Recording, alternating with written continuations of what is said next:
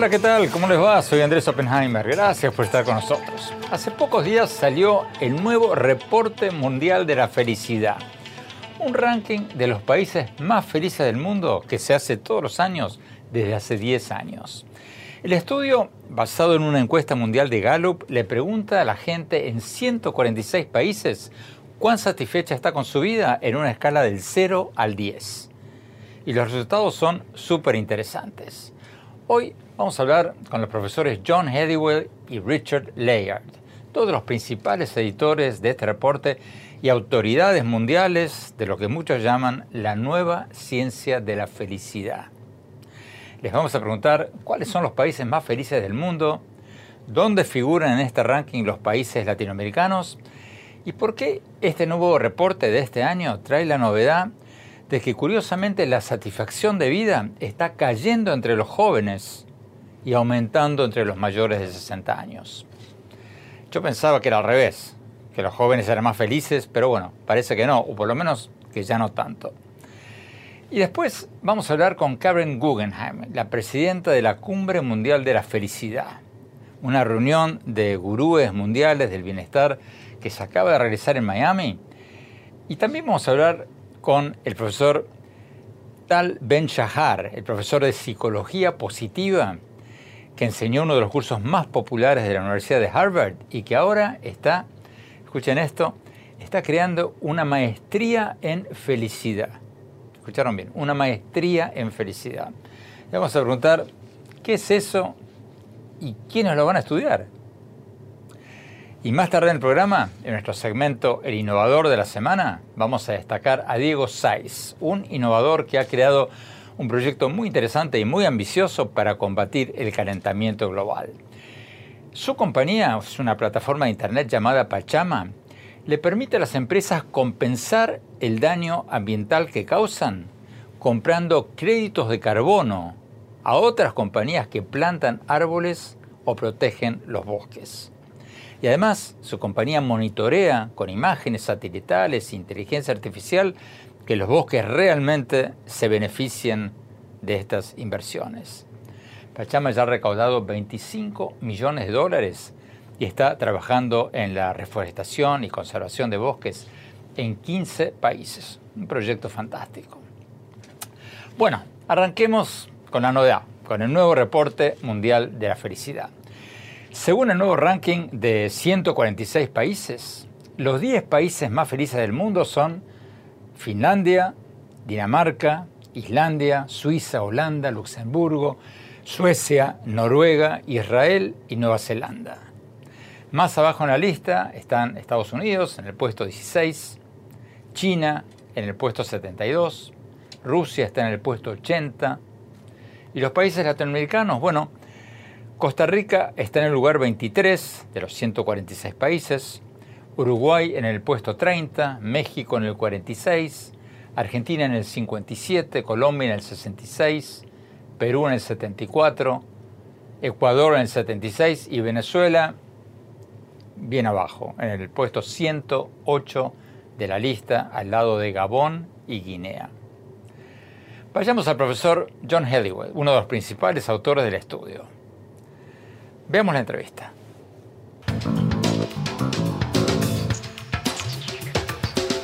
Profesor Helliwell, muchas gracias por estar con nosotros. Antes de preguntarle por los países más felices del mundo, su nuevo ranking de la felicidad salió justo al mismo tiempo de la invasión rusa a Ucrania. ¿Usted cree que esta guerra va a hacer caer los niveles de felicidad en el mundo o no necesariamente? Bueno, hace dos años hicimos un estudio a partir de datos de todo el mundo sobre personas que viven en circunstancias de conflicto violento. Y descubrimos que, de hecho, son menos felices. Y de hecho volvimos atrás y observamos los datos sobre la felicidad en Ucrania durante el periodo en que se anexó Crimea y disminuyó la felicidad. Así que tenemos algunos datos incluso en la propia Ucrania. Por supuesto, depende de cuánta atención le preste la gente a este conflicto. Su propia evaluación de la vida se basará principalmente en cómo va su vida hoy en día en la comunidad en la que viven. Pero si te enfocas en otras personas y en las dificultades de otras personas, entonces por supuesto, se reflejará en tus propias evaluaciones. Así que estoy bastante seguro de la tendencia. Una guerra sin sentido y una muerte sin sentido no hacen feliz a nadie. Profesor Helliwell, el nuevo ranking mundial de la felicidad pone a Finlandia, Dinamarca e Islandia como los países más felices del mundo.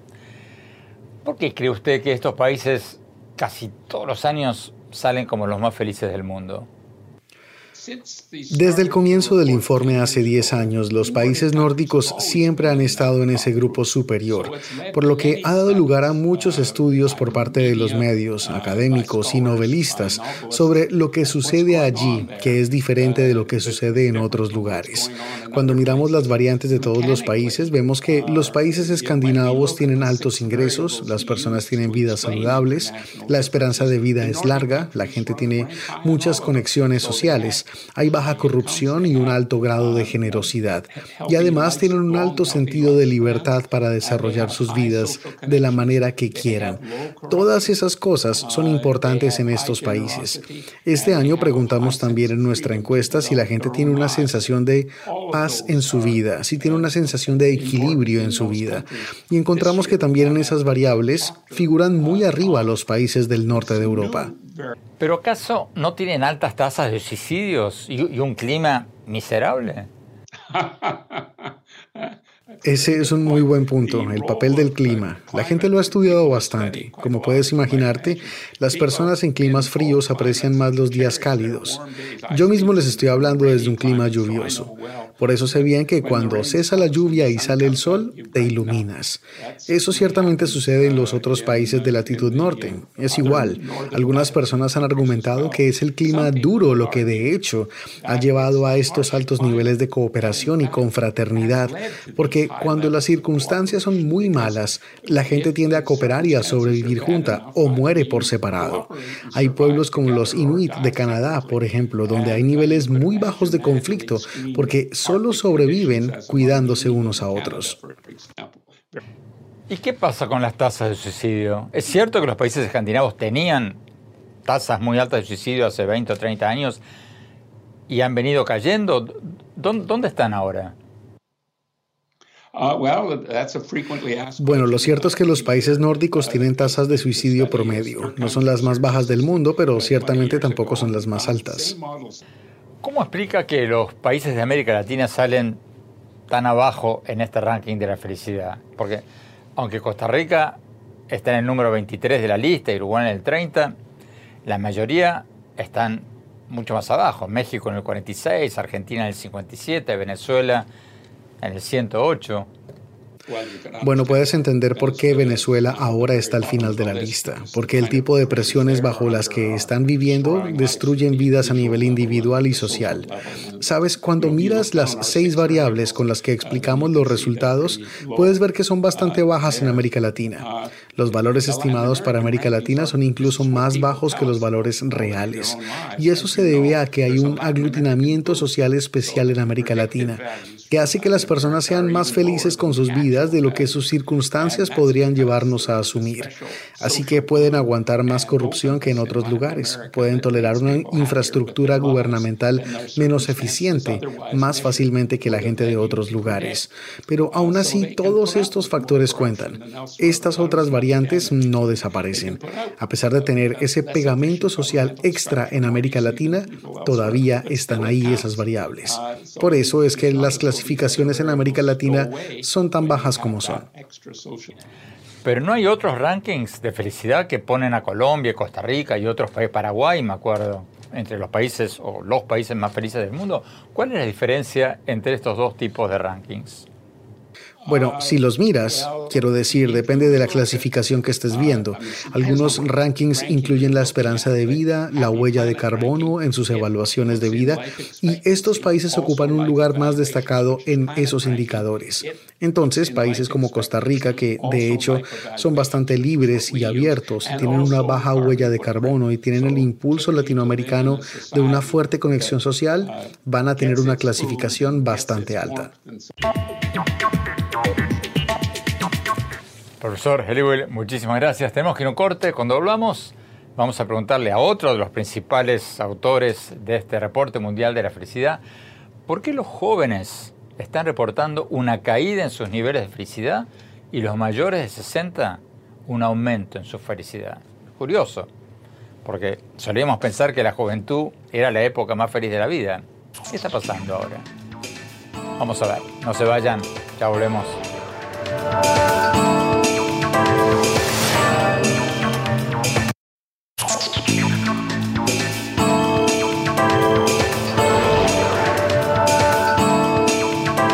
Gracias por seguir con nosotros. Richard Layard es uno de los grandes pioneros de lo que muchos llaman la nueva ciencia de la felicidad. Layard es un economista que dirigió un importante centro de estudios económicos del London School of Economics, una de las universidades más prestigiosas de Gran Bretaña. Y es uno de los principales editores del reporte anual de la felicidad que hace estos rankings de los países más felices del mundo. Vayamos a la entrevista.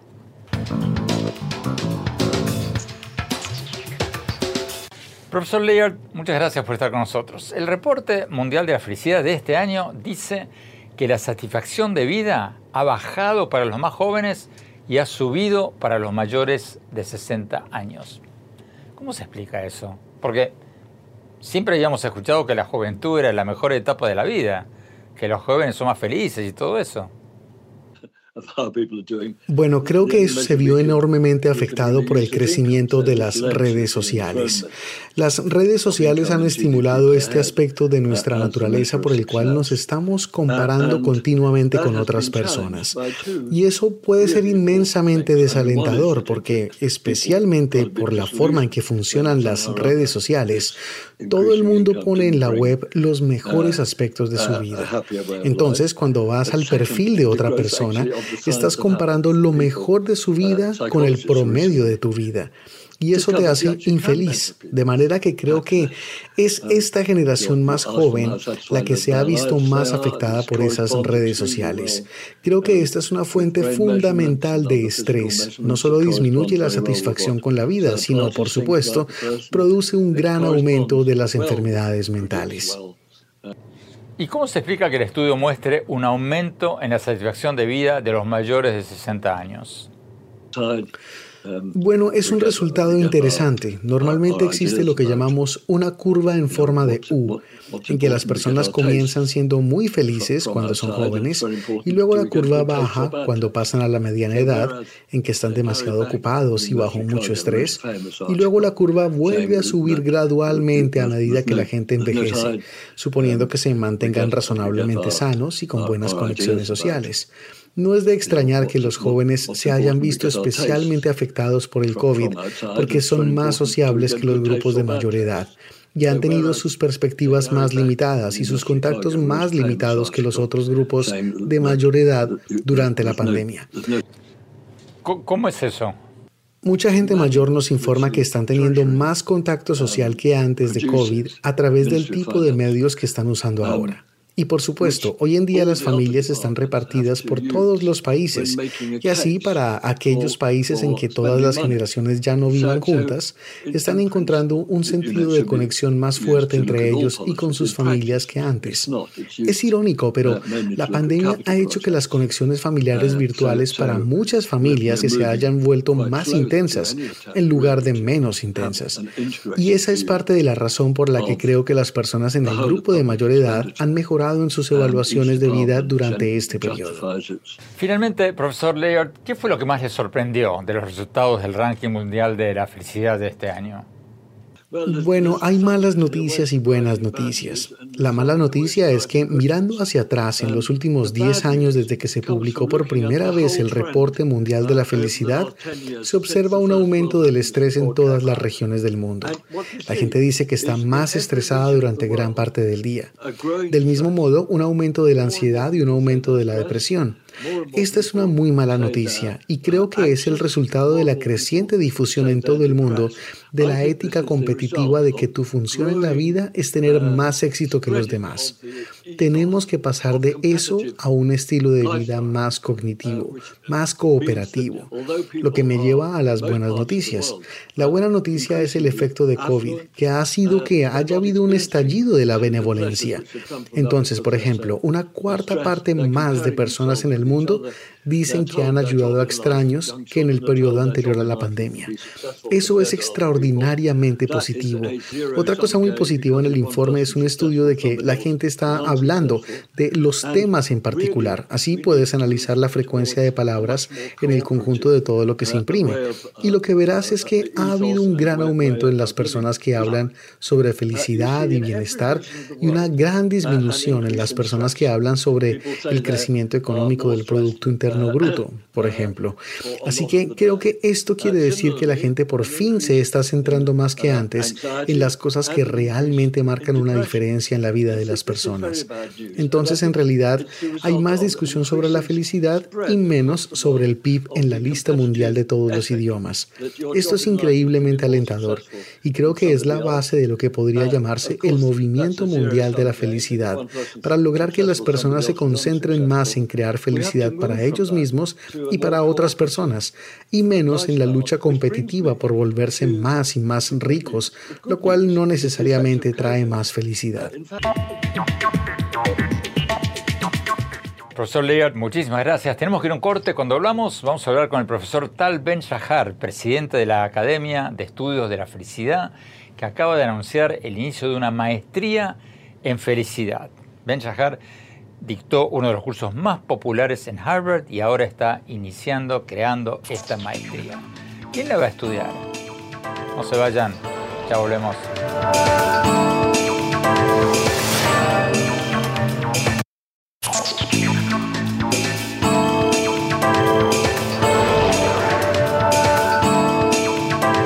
Gracias por seguir con nosotros en este programa sobre lo que muchos ya están llamando la nueva ciencia de la felicidad. Vamos a hablar con el profesor Tal Ben Shahar, el profesor de psicología positiva que dictó años atrás uno de los cursos más concurridos de la Universidad de Harvard. Ahora creó una academia de estudios de la felicidad, así se llama, que está lanzando una maestría en felicidad. Veamos lo que nos dijo cuando lo entrevisté en la reciente Cumbre Mundial de la Felicidad, una conferencia anual de gurúes del bienestar que se realizó recientemente en Miami. Veamos.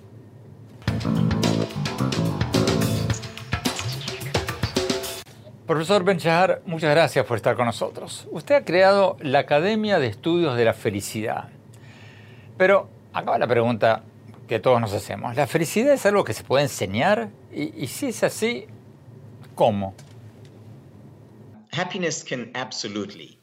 La felicidad absolutamente se puede enseñar. Por ejemplo, si le enseñas a la gente que el ejercicio físico regular es importante no solo para tu salud física, sino también para tu salud mental y los animas a hacer ejercicio con más regularidad, vas a mejorar significativamente sus niveles de felicidad. Además, si les enseñas que experimentar emociones dolorosas es parte integral de la vida, incluso de una vida feliz, es más probable que se den el permiso de ser humanos, de experimentar la gama completa de emociones humanas y, por lo tanto, es más probable que sean felices. Esto es exactamente lo que enseñamos en la Academia de Estudios de la Felicidad. Hemos creado programas para las escuelas y ahora también estamos ofreciendo el primer título de maestría en felicidad, en la que nuestros estudiantes no solo aprenderán a ser más felices, sino que también aprenderán a ayudar a otros a ser felices. ¿Quién cursaría una maestría en felicidad? ¿Y cómo van a conseguir trabajo con ese título? Sí, esa es una gran pregunta que por supuesto se hacen muchos de nuestros futuros graduados. Y la respuesta es que ya seas profesor o empresario, gerente, coach, terapeuta, este título es relevante para ti. ¿Por qué? Porque sabemos que, por ejemplo, si aumentas los niveles de felicidad como estudiante, no solo eres más feliz y saludable, sino que tus calificaciones también mejoran. En otras palabras, tu rendimiento mejora. Lo mismo pasa en una organización. Si eres un gerente y aumentas el bienestar de tus empleados y de ti mismo, aumenta la innovación, la creatividad, el rendimiento, el compromiso, la motivación en general. En otras palabras, la felicidad es una buena inversión. La felicidad paga. Pero concretamente, con un ejemplo concreto, ¿cómo se puede enseñar la felicidad? Una de las cosas que hacemos cuando enseñamos la felicidad es presentarles a los gerentes, maestros o terapeutas intervenciones basadas en evidencia. Por ejemplo, si enseñas a las personas a expresar gratitud de manera constante o a concentrarse en los procesos que hicieron en su trabajo, que se vuelvan más felices, más saludables, trabajen mejor. Si enseñas a la gente a responder a ciertas preguntas como ¿qué sentido le encuentro a mi trabajo? ¿Importa lo que hago? ¿O por qué es importante mi trabajo en la escuela? Entonces, ya sea que estés hablando de niños en la escuela o empleados en una organización, si se vuelven más felices, mejora su desempeño. Así que todas esas son habilidades enseñables. Usted dice que los estudios de la felicidad se han convertido en una ciencia. ¿Qué eran antes? ¿Y, por qué se han convertido en una ciencia ahora?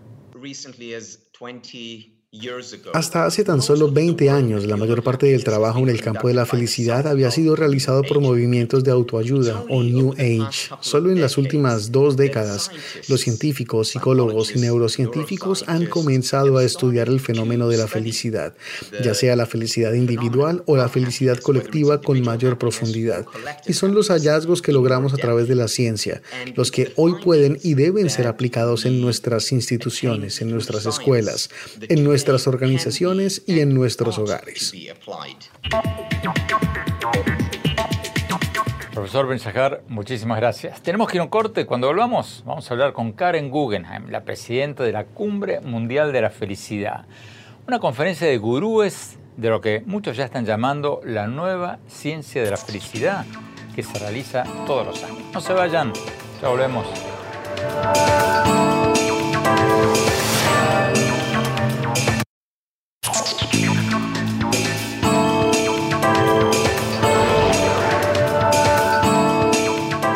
Gracias por seguir con nosotros. Hace pocos días se realizó en Miami la Cumbre Mundial de la Felicidad, una conferencia de gurúes del bienestar y de la satisfacción personal de todo el mundo.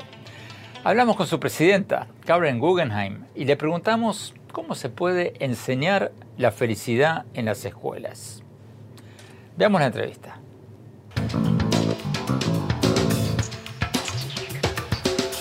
Karen Guggenheim, muchas gracias por estar con nosotros. Karen, tú acabas de organizar una cumbre mundial de la felicidad en Miami justo en medio de una guerra, de, la invasión rusa a Ucrania.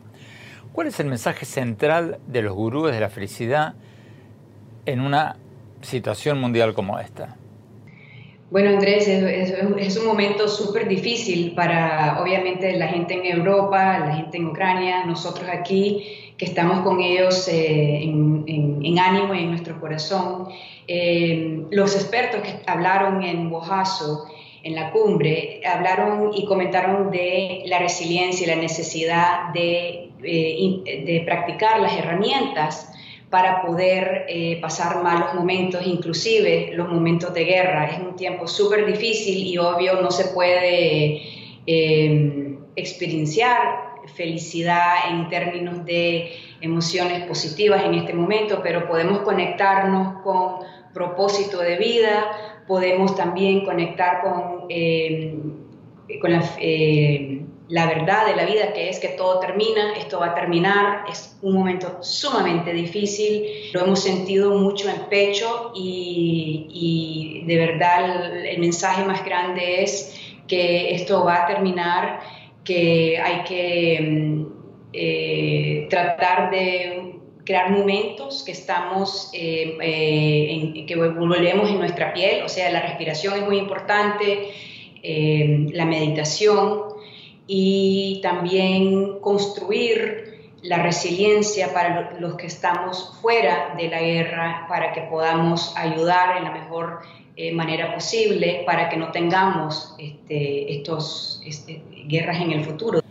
¿A qué te refieres cuando hablas de resiliencia?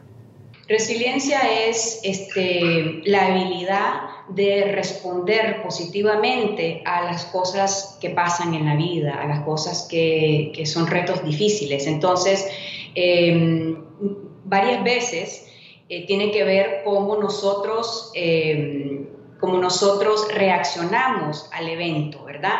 pero después hay eventos sumamente difíciles como la muerte de un ser querido o, guerra en este caso, que el evento en sí es lo que nos causa el trauma. Entonces, si nosotros tenemos eh, habilidades eh, que, las hemos construido para cuando pasan los eventos en la vida, nosotros podemos activar eso, en la misma forma que podemos activar nuestros músculos en lo físico, nosotros podemos activar y procesar el trauma en una manera más positiva. No quiere decir en ningún momento que el trauma no es difícil, doloroso y traumático, pero tiene que ver cómo lo procesamos de una manera más, este, más eh, construida para, para nosotros.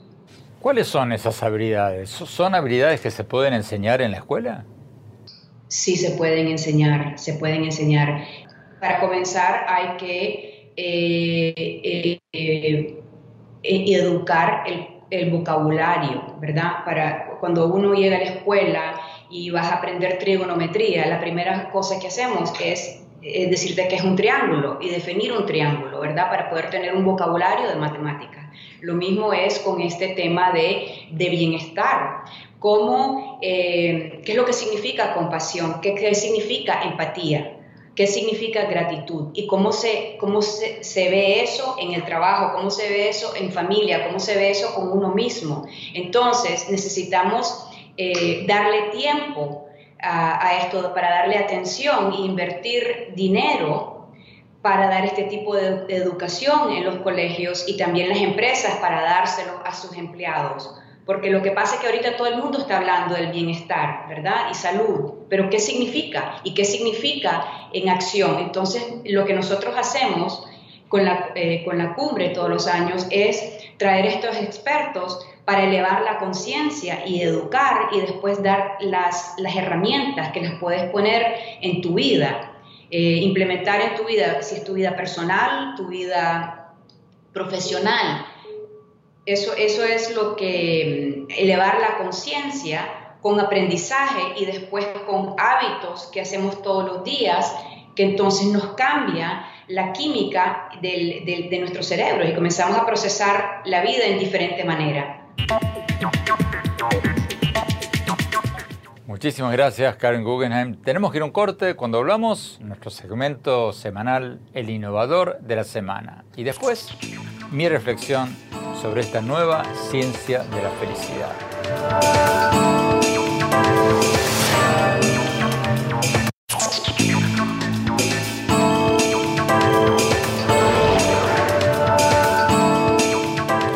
Gracias por seguir con nosotros. Vamos a nuestro segmento habitual, el innovador de la semana, donde todas las semanas destacamos a innovadores que están haciendo algo para mejorar el mundo.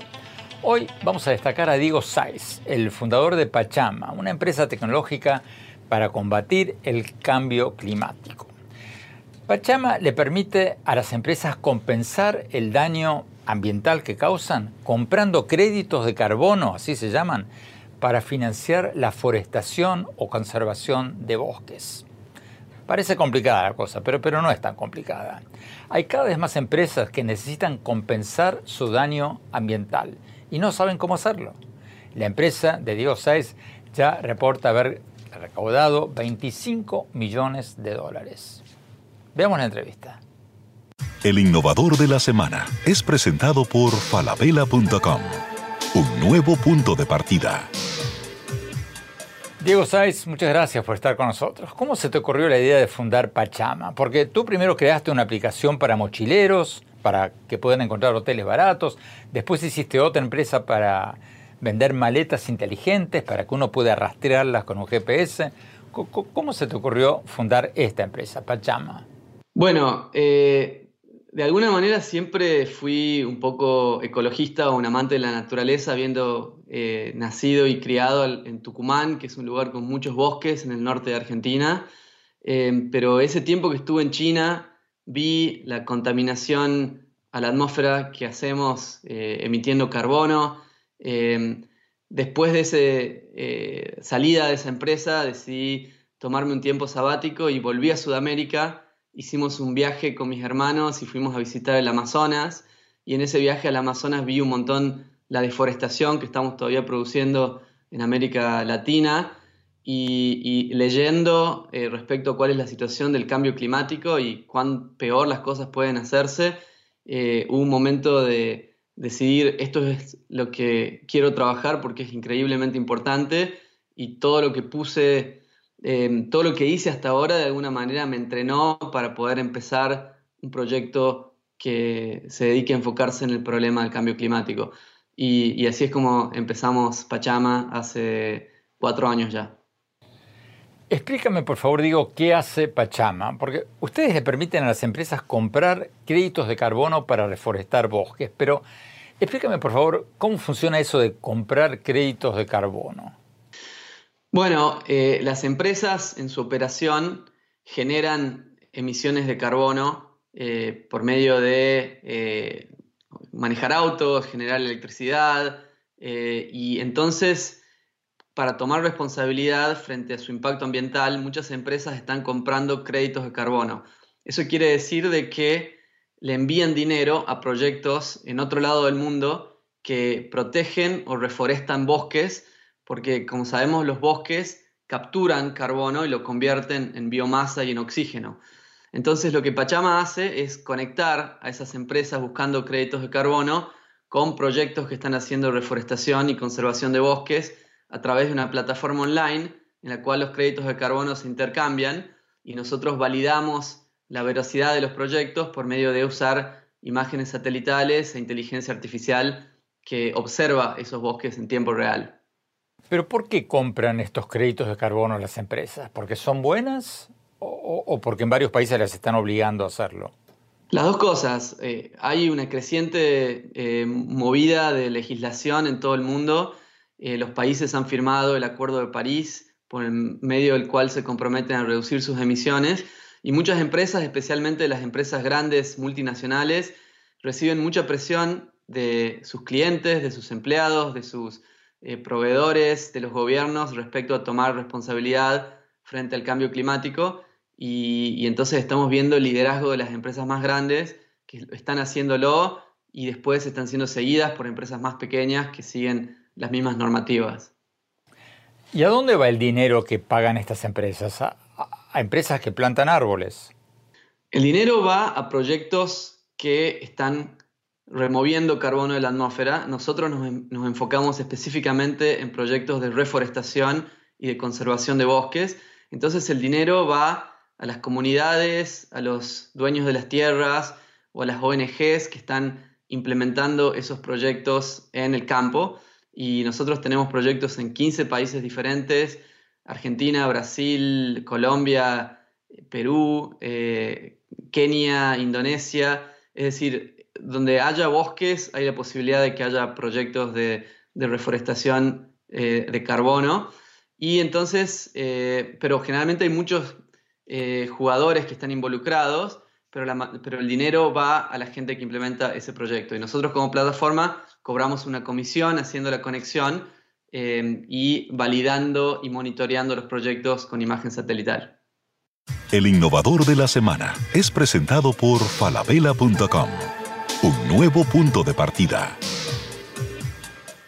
Tenemos que ir a un corte. Cuando volvamos, mi reflexión sobre lo que hablamos en el programa de hoy, lo que muchos ya están llamando la nueva ciencia de la felicidad.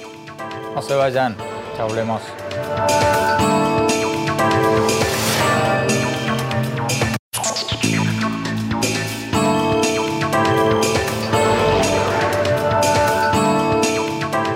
Gracias por seguir con nosotros. Mi opinión sobre el tema con el que arrancamos el programa de hoy, el ranking de los países más felices del mundo.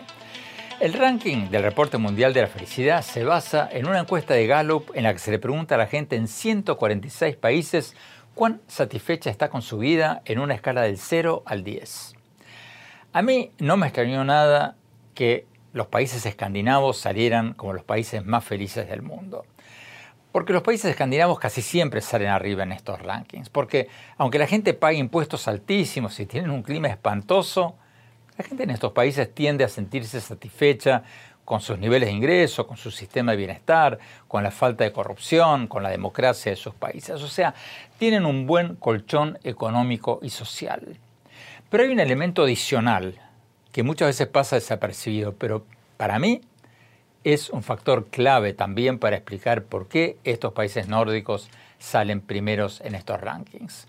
Muchísima gente en los países escandinavos pertenece a grupos culturales o deportivos, grupos comunitarios que les hacen sentir menos solos y además mucha gente en estos países hace trabajo voluntario.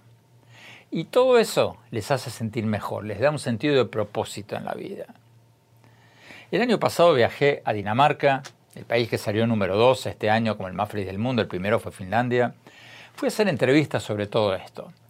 Y me impresionó la cantidad de gente que después de su trabajo va a su clase de danza o a su club de coleccionistas de estampillas o de observadores de pajaritos. Y estos grupos comunitarios ayudan a combatir la soledad, que es una de las mayores causas de la depresión en muchos de nuestros países. Mucha gente a la que entrevisté allí me decían que solo podía encontrarse conmigo hasta tal hora porque después tenían que ir a su grupo de canto, a su grupo de estudios de tal o cual cosa. Y lo otro que me impresionó, como les decía, es que mucha gente hace trabajo voluntario. Son activistas por los derechos humanos o contra el cambio climático o por muchísimas otras causas. Según me dijo Hele Espersen, la jefa de investigaciones de VIVE, el Centro Danés de Investigaciones científicos sociales, un 69% de los daneses reportan haber hecho algún trabajo voluntario en los últimos cinco años. Impresionante, casi el 70%.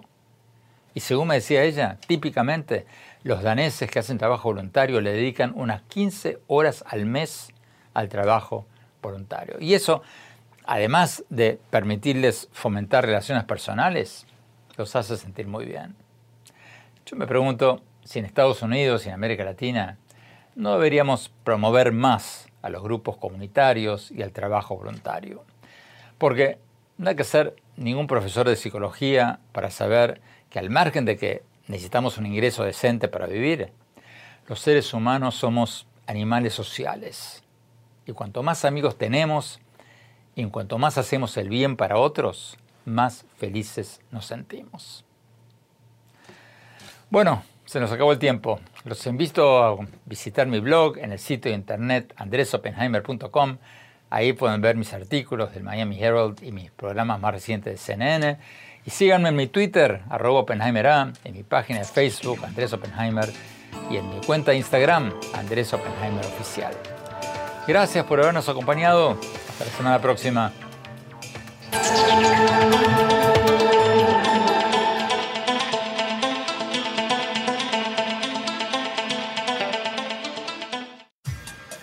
Oppenheimer presenta. Llega a usted por cortesía de Arcos Dorados.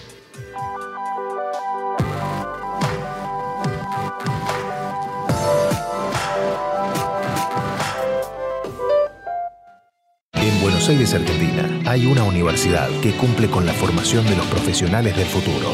UADE, más de 58 años, educando con pasión. ¿Sabías que según un estudio de la Universidad de Oxford, casi la mitad de los trabajos actuales podrían dejar de existir en 10 años? La inteligencia artificial llegó para quedarse.